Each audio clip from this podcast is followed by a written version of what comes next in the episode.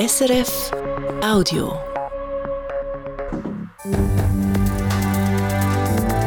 SRF 1, jetzt mit dem Regionaljournal. Regionaljournal Ostschweiz, das sind Themen heute Abend. Verschiedene Kantone haben heute Bilanz gezogen zur Wolfsjagd in den letzten Monaten. Im Kanton St. Gallen sind der Leitrüd und die Leitwölfin vom Karl-Feiser-Rudel abgeschossen worden. Im Kanton Graubünden hat man 20 Tiere erleidet. Das Kantonsparlament von Appenzell Innerrhoden hat heute die Energie- und Klimaschutzstrategie beraten. Im Großen und Ganzen ist die Strategie heute im Grossen Rat gut angekommen. In Appenzell Ausserrhoden darf man ab morgen bis am Freitag düngen. Der Kanton macht wegen milden Wetter ein außerordentliches Düngefenster auf.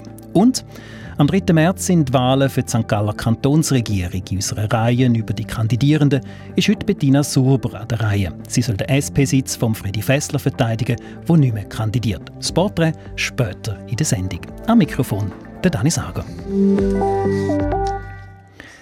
Bis letzten Mittwoch hat der Kanton St. Gallen Zeit gehabt, um alle acht Wölfe vom Karl-Feiser-Rudel zu schiessen.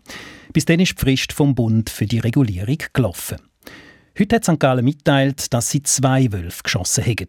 Danina Mattis hat mit dem Simon Meyer, dem Leiter der Abteilung Jagd, geredet und ihn gefragt, ob sie mit dem Abschuss von diesen zwei Wölfen zufrieden sind. Der Kanton St. Gallen hat alle Wölfe vom Gaseisentalrudel zum Abschuss freigegeben. Es ist uns gelungen, zwei Wölfe zu erlegen. Das ist der Leitrüd und die Leitwölfin. Beides Tiere, die nachweislich in den letzten Jahren Schäden verursacht haben an Nutztier, an Schaf und auch Herdenschutzmaßnahmen umgangen haben. Und von dem her, dass wir die beiden Tiere verwünscht haben, ist ein Erfolg. Sie haben in der Medienmitteilung geschrieben, dass die Wildhut 400 Stunden aufgewendet hätte für die Wolfsjagd. Sie haben auch noch Hilfe bekommen von Pächterinnen und Pächter von der Jagdrevier. Das klingt nach sehr viel Aufwand für nachher, in Anführungszeichen, nur zwei Abschüsse. Der Aufwand von der Wildhut, aber auch von den Jägern, die mitgeholfen haben, ist sehr groß gewesen. Äh, da sieht man auch, wie schwierig das, das Thema ist. Man hat aber den Aufwand auf sich genommen, eben auch für ein besseres Zusammenleben zwischen der Altwirtschaft und Wolf. Aber hat sich der Aufwand gelohnt aus Ihrer Sicht? Ob sich der Aufwand gelohnt hat, sehen wir im kommenden Sommer wenn wir auch sehen, gibt es mehr Riss, gibt es weniger Riss. Wir hoffen natürlich, dass der Einsatz so erfolgreich war und wir die Riss in Zukunft können vermindern können. Sie haben ja eben die zwei Leitwölfe geschossen. Können Sie schon sagen, was das jetzt heisst für das Rudel? Das ist schwierig zu sagen, wie sich das Rudel jetzt verhalten wird. Wir werden das auch im kommenden Sommer sehen. Ob sich das Rudel komplett auflöst ob es ein neues Rudel gibt in diesem Gebiet, das wissen wir noch nicht. Das werden wir dann müssen herausfinden. Können Sie schon etwas sagen zu der Situation für die Bäuerinnen und Bauern, für die Leute, die auf die Alp gehen, was das für die bedeutet? Das südliche Sarganserland ist sehr geeigneter Wolfslebensraum. Äh, darum werden wir auch weiterhin Wölfe haben in diesen Gebieten. Das heißt auch, es braucht weiterhin Herdenschutzmaßnahmen, dass die Herden geschützt sind. Nur so äh, geht es auch ein gutes Zusammenleben zwischen der Altwirtschaft und Wolf. Sagt Simon Mayer, der Leiter der Abteilung Jagd beim Kanton St. Gallen. Die Frage gestellt hat Danina Mattis. Auch im Kanton Graubünden sind zwischen letztem Sommer und Ende Januar Wölfe zum Abschuss freigegeben. Im Ganzen 31. Geschossen hat man 20. Mark Melcher. In dieser Zahl sind verschiedene Abschüsse drin die, die noch nach altem Recht bewilligt sind und die nach neuem Recht, wo seit Dezember gilt. Gemäss dem dürfen man auch Wölfe schiessen, ohne dass sie vorher Schaden angerichtet haben. Nach den neuen Regeln hat der Kanton sechs Wölfe geschossen, die restlichen 14 sind noch mit alten Bewilligungen getötet worden. Neu ist auch, dass man ganze Rudel abschiessen darf. Vier Rudel hat der Kanton ursprünglich im Visier gehabt. Die Jagd auf die Stachas und das Vorabrudel hat man nach Beschwerden von der Umweltverbände müssen einstellen. Übrig geblieben sind das Lenzerhorn und das Beverinrudel. Auch dort hat man es aber nicht geschafft. Aus dem Lenzerhornrudel sind vier von zehn Tieren geschossen worden, aus dem Beverinrudel sind es zwei von sechs gewesen. Eine eigentliche Jagd auf den Wolf, das ist auch für den Kanton Graubünden eine Premiere. Eine Premiere, die zeigt, wie schwierig die Jagd ist, so die Bilanz der Verantwortlichen beim Kanton Graubünden. Andere sehen das, was in den letzten Monaten passiert ist, deutlich kritischer. Wie die Wolfsjagd im Kanton Graubünden beurteilt wird, Nochmal der Mark Melcher. Ende November hat es gerade an mehreren Übungen Infoveranstaltungen für Jägerinnen und Jäger gegeben. Die Idee, sie sollen während der Sonderjagd auf Hirsch, Reh und Gems auch Wölfe dürfen schiessen. Aus dem ist aber nichts geworden. Jagdunterbrüche wegen vielen Neuschnee und teilweise auch die Einsprachen der Umweltorganisationen haben dem einen Strich durch die Rechnung gemacht. Wölfe geschossen haben am Schluss nur die Wildhüter. Für die sind die letzten Wochen anstrengend gewesen, sagt der Arno Burger, verantwortlich für Grossraubtier beim Amt für Jagd und Fischerei. Unter generell halt schwierige Bedingungen, Kälte und, und der Nachteinsatz generell. Äh, es ist sehr intensiv gewesen und von dem her ist man sicher froh von Seiten der Wildhut, dass jetzt äh, die Zeit auch mal äh, abgeschlossen ist und dass man jetzt äh, sich auch kann ausruhen kann. Von den knapp 60 Wildhüterinnen und Wildhüter im Kanton sind um die 50 im Einsatz. Gewesen. Aus praktisch allen Tälern hat man sie für die Wolfsjagd also zusammentrommelt. Trotzdem hat man das Ziel verpasst, zum 31 Wölfe schiessen. Die zuständige Regierungsrätin Carmelia Meissen redet aber von einer guten Bilanz. Wir haben gewusst, das ist eine sehr anspruchsvolle Aufgabe, Wölfe zu regulieren. Sie die bewegen sich sehr großräumig, sind sehr lernfähig. Es fehlt auch eine Erfahrung, wie man eine Wolfsregulation in so einem Ausmaß machen tut. Dass man kein Rudel ganz hat können schiessen, sei ein Wermutstropfen. Der Grossraubtierverantwortliche Arno Burger sieht für das mehrere Gründe. Dort war wirklich die Schwierigkeit, gewesen, einerseits eine Schneelage, die die Befahrbarkeit vom, vom Gebiet ausgemacht hat oder eingeschränkt hat. Äh, und dann auch einfach das Verhalten der Wölfe, die Sichtbarkeit der Wölfe, die natürlich Grundvoraussetzung ist, dass man auch äh, Abschüsse tätigen kann. Beim Beverinrudel hat man seit Wochen praktisch gar keine Wölfe mehr nachgewiesen. Man wisse nicht einmal mit Sicherheit, ob es das Rudel noch gibt. Unter dem Strich ist man beim Kanton also zufrieden mit der Regulation der Wolfsbestände. Anders beim Bündner Bauernverband. Der Präsident Thomas Roffler hätte sich mehr erhofft. Man hätte da sicher aktiver dran gehen können. Wir haben ja auch ein Beispiel aus einem anderen Kanton, aus dem Kanton Wallis, wo die Abschlusszahlen höher liegen als in Graubünden. Da macht man sicher über Bücher. Der Thomas Roffler fordert also mehr Einsatz bei der nächsten Regulation vom Wolf. Nicht mehr Einsatz, sondern mehr Antworten, wenn die Umwelt verbrennt. Es braucht jetzt eine grosse Auslegeordnung, um den Umgang mit dem Wolf in Zukunft zu regeln, sagt Anita Mazzetta vom WWF Graubünden. Zum Beispiel zur Rolle vom Wolf für den Wald, für die Verjüngung vom Wald, für die Regulierung vom, von der hohen Wildbestände, zum wirksamen Herdenschutz. Und die Gesamtanalyse müssen wir dann haben und nicht die einseitige Zahlen, die wir heute einfach gehört haben. Die Verantwortlichen vom Kanton wollen die Zahlen jetzt das erste Mal analysieren. Die nächste Regulation der Wölfe ist dann ab dem 1. September möglich. Dann haben die Kantone nicht mehr wie jetzt zwei, sondern fünf Monate Zeit zum Wölfjagen. Theoretisch wären die Abschüsse dann also auch auf der Bündner Hochjagd möglich. Ob und wie man die Jäger in Zukunft einbinden will, das hat man beim Amt für Jagd und Fischerei heute offen lassen. Neben Graubünden und St. Gallen hat auch der andere grosse Wolfskanton Wallis heute Bilanz gezogen. Dort sind in dieser Wolfsjagd 27 Wölfinnen und Wölfe geschossen worden.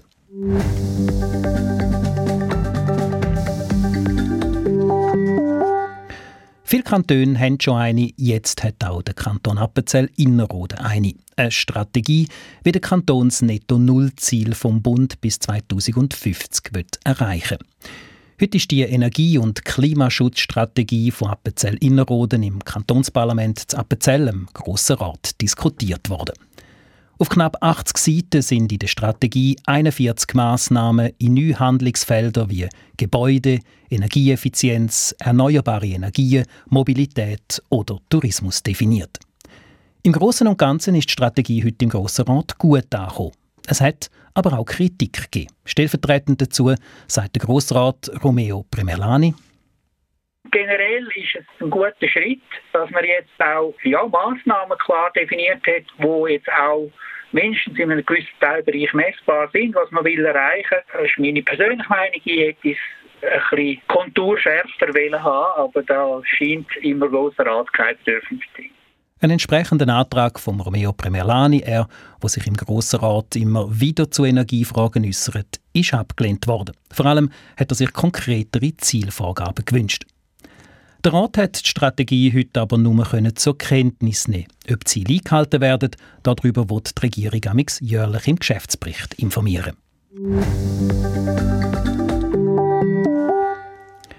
Das Dampfschiff Sentis darf aus dem Bodensee geborgen werden. Die Thurgauer Behörden haben die nötige Bewilligung gegeben und den Antrag vom Schiffsbergeverein Romanshorn gut geheissen. Der Bergungsplan erfülle die Anforderungen der Behörden, heisst es in einer Mitteilung, vor allem auch bei den Umweltaspekten. Mäge können nachweisen, dass der Seegrund rund ums Wrack frei sei von Schwermetall und dass die ehemaligen Treibstofftanks nur mit Wasser gefüllt sind.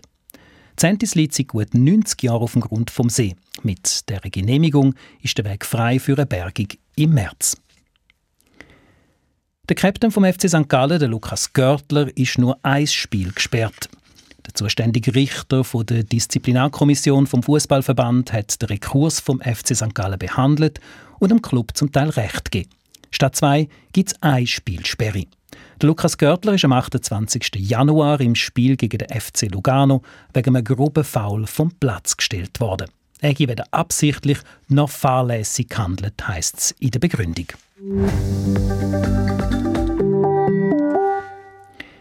Zappenzell Ausserrhoden darf man vom Dienstag bis am Freitag düngen. Der Kanton macht ein außerordentliches Düngefenster auf, schreibt er heute in einer Mitteilung. Wie außergewöhnlich ist so ein Düngefenster? Der Marc Hannemann hat auch vom Fachspezialist Grundwasserschutz beim Kanton Appenzell Ausserrhoden, Paul Otto Lutz, wissen. Es ist eher außerordentlich, hat sich jetzt vor allem ergeben durch die relativ milden Temperaturen, die wir hatten in den letzten zehn Tagen.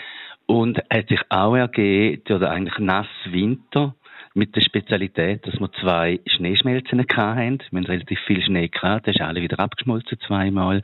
Und das hat bei einzelnen Bauern dazu geführt, dass ähm, die Lagerkapazität ein bisschen knapp geworden ist. Das ist so ein bisschen die Situation, wo wir drin sind. Was sind denn so ein bisschen Kriterien dafür, dass eben so ein außerordentliches Düngefenster ausgerufen wird? Also entscheidend ist die Vegetationsruhe und sind die Kriterien, die gelten für die Aufhebung vom Düngefenster. Man geht davon aus, dass wenn die Tagesmitteltemperatur über mindestens sieben Tage lang über fünf Grad ist, also der Boden sich aktiviert, dass er aufnahmefähig wird für Dünger. Und wenn so eine Periode eintritt, wie wir jetzt eben haben, einigermaßen nicht in jeder Lage, aber man hat es gehabt, äh, dann stellt sich die Frage überhaupt erst. Wenn man aber genug Stapelvolumen hat, dann bringt es natürlich viel mehr, wenn man Beschüttungen ausbringt im Frühling, wenn es wirklich warm ist und wirklich viel hilft und gut kann verwertet werden. Jetzt ist eben die Rede von einem außerordentlichen Düngefenster. Gibt es vielleicht auch Regionen oder Bereiche, wo man gleich immer noch nicht darf beschütten Ja, wir haben das auch probiert in der Medienmitteilung hier aufzuzeigen dass man sich ja beschränkt auf sonnige Lagen, also südseitig in der Regel, nicht allzu hoch. Also das ist ja Galp, Galpo, ist sicher kein Thema, würde ich jetzt mal salopp sagen, oder? Dass man halt schon schaut, wo ist es möglich. Man hat auch Senken, Murbach zum Beispiel, häufiger den Bech noch, wo es lang einfach kalt ist und frisch ist, wo man die die Temperaturen, die wir jetzt in den Dörfern haben oder den Südlagen, auch jetzt noch nicht erreicht. Das sind dann auch Flächen, die man natürlich nicht beschütten sondern effektiv dort, wo man gute Lagen hat, die besonders sind, wo sicher über den Mittag jetzt 19, 12 Grad haben. Das außerordentliche Düngefenster Zappenzell Ausserrhoden gilt vom Dienstag bis am Freitag dieser Woche. In den umliegenden Kantonen St. Gallen und Appenzell-Innerrhoden wird Düngen in den Regionen aufteilt und unterschiedlich gehandhabt. Zwischenteil von Gewisse Teile der Kantone haben auch schon genug warm und man darf unter Auflagen düngen. Und jetzt geht es um die St. Galler Politik und unsere Porträtreihen über die verschiedenen Personen, die den Kanton in Zukunft regieren wollen. Wahlen im Kanton St. Gallen.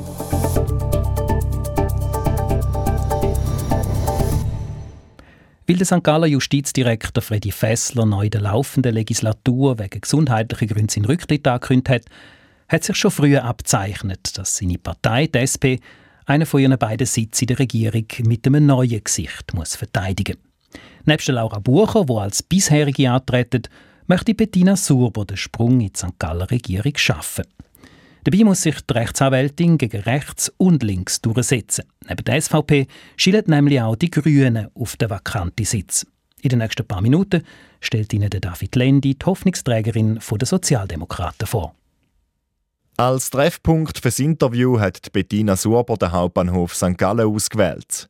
Der liegt nur gerade ein paar Minuten zu Fuß von ihrem Büro entfernt, wo sie als Anwältin arbeitet. Natürlich hat der Ort für den Kanton eine grosse politische Bedeutung.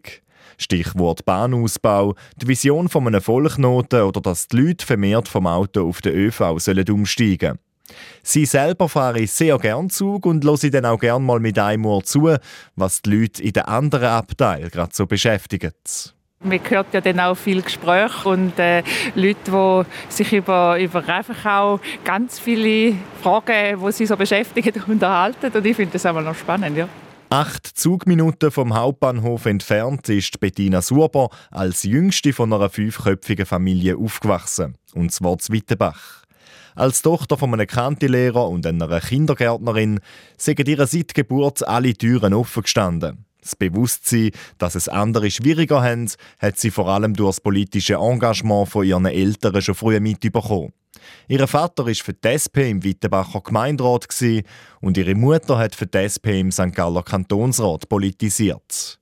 Darum hätte sie sich schon im Kindesalter von den Sozialdemokraten angezogen gefühlt, erzählt die heute 42-jährige Fraktionspräsidentin der SP. Finanziell haben wir äh, sicher eine privilegierte Situation gehabt, in dem Sinne, aber immer das Wissen darum, dass es Menschen gibt, die da nicht gleich ist, die nicht die gleichen Chancen haben, nicht die gleichen Möglichkeiten haben. Und ich habe immer gefunden, man muss einstehen für das, man muss auch einen Ausgleich schaffen, eben gerade auch, wenn man privilegierter ist. So richtig gestartet ist ihre Politkarriere dann in der Kante-Zeit. Mal hat sie zusammen mit Kolleginnen und Kollegen die USO St. Gallen gegründet. Nach der Matur hat sie St. Gallen dann aber verlassen, um in Zürich auszustudieren. Mit 25 ist sie zurückgekommen, weil sie das St. Galler Stadtparlament anrücken Sechs Jahre später, mittlerweile mit dem Anwaltspatent im Sack, hat sie dann den Sprung in St. Galler Kantonsrat geschafft. Dort hat sie sich in den letzten knapp zwölf Jahren für die sozialen Anliegen eingesetzt. Beispielsweise hat sie sich Jahr für Jahr mit ihrer Partei dafür stark gemacht, dass der Kanton mehr Geld für die Prämienverbilligungen ausgeben soll oder dass alle Gemeinden ein externes Betreuungsangebot ab dem Kindergarten anbieten müssen, damit die Eltern den Beruf und die Familie besser miteinander vereinbaren können. Dank ihrer Erfahrung im Parlament wissen sie jetzt, wie viel Sozialdemokratie der bürgerlich prägte Kanton in der Regierung verträge, sagt Bettina Surber, wo Mutter von einer zehnjährigen Tochter ist ich glaube, ich weiß irgendwie, wie der Kanton tickt und funktioniert und zusammengebaut ist, welche Kräfte es wirken. Und äh, ich glaube, ich äh, würde gerne eigentlich so die Erfahrung und das Wissen einbringen in die Regierung und mich eben dort einsetzen, auch äh, mit einer starken sozialdemokratischen Stimme. Und ihre Stimme hat Gewicht, nicht nur in der eigenen Partei. Die Bettina Suber gilt als dossiersicher, gespickt mit einer natürlichen Autorität. Durch ihren Auftritt hat sie sich in den letzten Jahren über die Parteigrenzen aus Respekt verschafft, was auch ihre politischen Gegner so bestätigen. Angesprochen auf die grossen Baustellen im Kanton St. Gallen, landet sie schnell bei der Gesundheitspolitik. Die Spitäler, die einfach nicht aus den roten Zahlen rauskommen und wohl weitere Finanzspritzen aus der Kantonskasse brauchen. Damit das in Zukunft nicht mehr nötig ist, müsse sich der Kanton beim Bund dafür einsetzen, dass Tarife so angepasst werden, damit die Spitäler bessere Voraussetzungen haben, um kostendeckend zu arbeiten. Ein weiteres Thema, das Bettina Surber beschäftigt, ist der Fachkräftemangel bei den Lehrerinnen und Lehrern, der sich Jahr für Jahr zuspitzt. Es ist eine grundsätzlich problematische Situation, wo, wo äh, sicher auch äh, äh, ja, jetzt irgendwie nach Maßnahmen ruft und äh, die muss man entwickeln, zusammen sicher eben mit den äh, Lehrerinnenverbänden und äh, das angehen, äh, weil ich, ich glaube, da kann nicht sein, dass äh, so viele aussteigen und nicht mehr mögen in diesem Bereich. Und wie tickt die Bettina Surber sonst noch? Um sie noch ein bisschen besser kennenzulernen, gibt es zum Schluss noch ein paar Kurzfragen.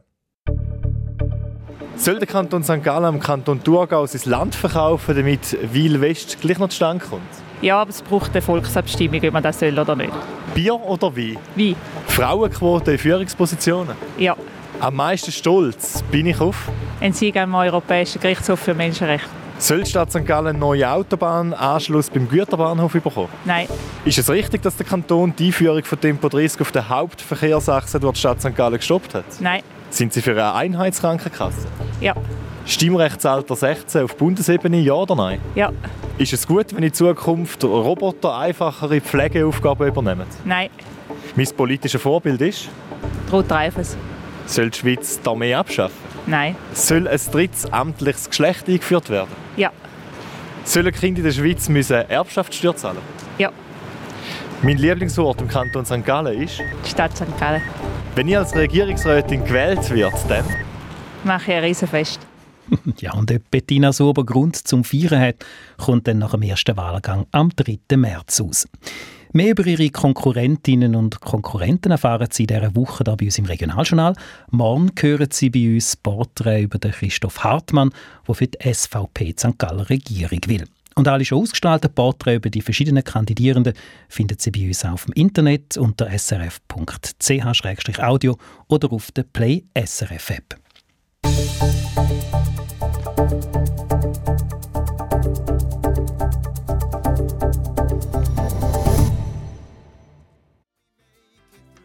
Jetzt dann gerade 5 vor 6 ins Regionaljournal Ostschweiz mit den Nachrichten vom Tag.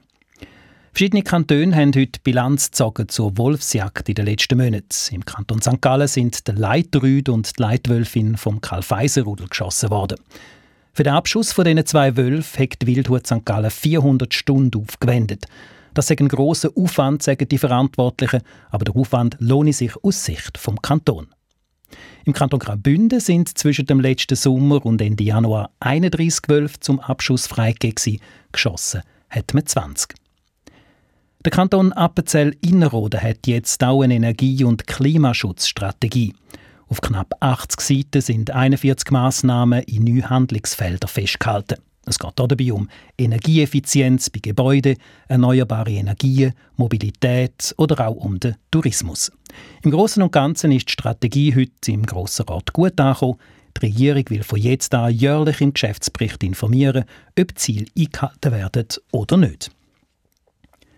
Das Dampfschiff Sentis darf aus dem Bodensee geborgen werden. Die Thurgauer Behörden haben die nötige Bewilligung gegeben und den Antrag vom Schiffsbergeverein gut geheissen. Der Bergungsplan erfülle die Anforderungen der Behörden, heisst es in einer Mitteilung, vor allem auch die Umwelt bedenken. Zentis liegt seit gut 90 Jahren auf dem Grund vom See. Mit der Genehmigung ist der Weg frei für die Bergung im März.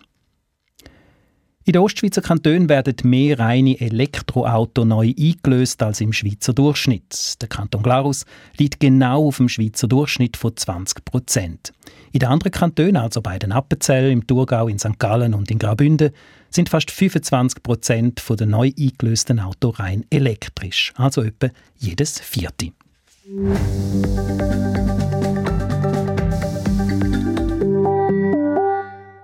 Und zum Schluss bleiben noch die Wetterprognosen für unsere Region heute mit dem Felix Blumer von SRF Meteo. In der oft klaren Nacht gehen die Temperaturen zurück auf 2 Grad am Bodensee und 4 Grad Zurnähe oben. Gegen den Morgen bildet sich besonders an den Gewässern und im Thurgau wieder Nebelfelder mit einer Obergrenze um 600 Meter herum. Morgen geht es sonnig weiter. Die höheren Wolkenfelder sind morgen aber zahlreicher und auch dichter als noch heute, speziell dann am Nachmittag und besonders Richtung südliches Glanerland. Nebelfelder lösen sich im Tagesverlauf meistens auf. Die Nachmittagstemperaturen liegen morgen bei 9 Grad Romanshorn und 12 Grad Sevelen. In der Höhe gehen die Temperaturen leicht zurück. Auf 2000 Meter gibt es morgen noch plus 5 Grad. Am Mittwoch hat es zuerst im Thurgau und der Bodensee wieder einzelne Nebelfelder, sonst ist es nur noch teilweise sonnig. Am Nachmittag werden die Wolken immer dichter und in der Nacht zum Donnerstag kommt von Schwaben her der erste Regen auf. Und das ist das Regionaljournal Ostschweiz vom 5. Februar. Unsere Sendungen die finden Sie auch unter srf.ch-audio, in der Play SRF App oder überall, wo es Podcasts gibt. Redaktion der Sendungen heute, Karin Kobler, am Mikrofon der Dani Sager. Ihnen allen ganz schönen Abend. Das war ein Podcast von SRF.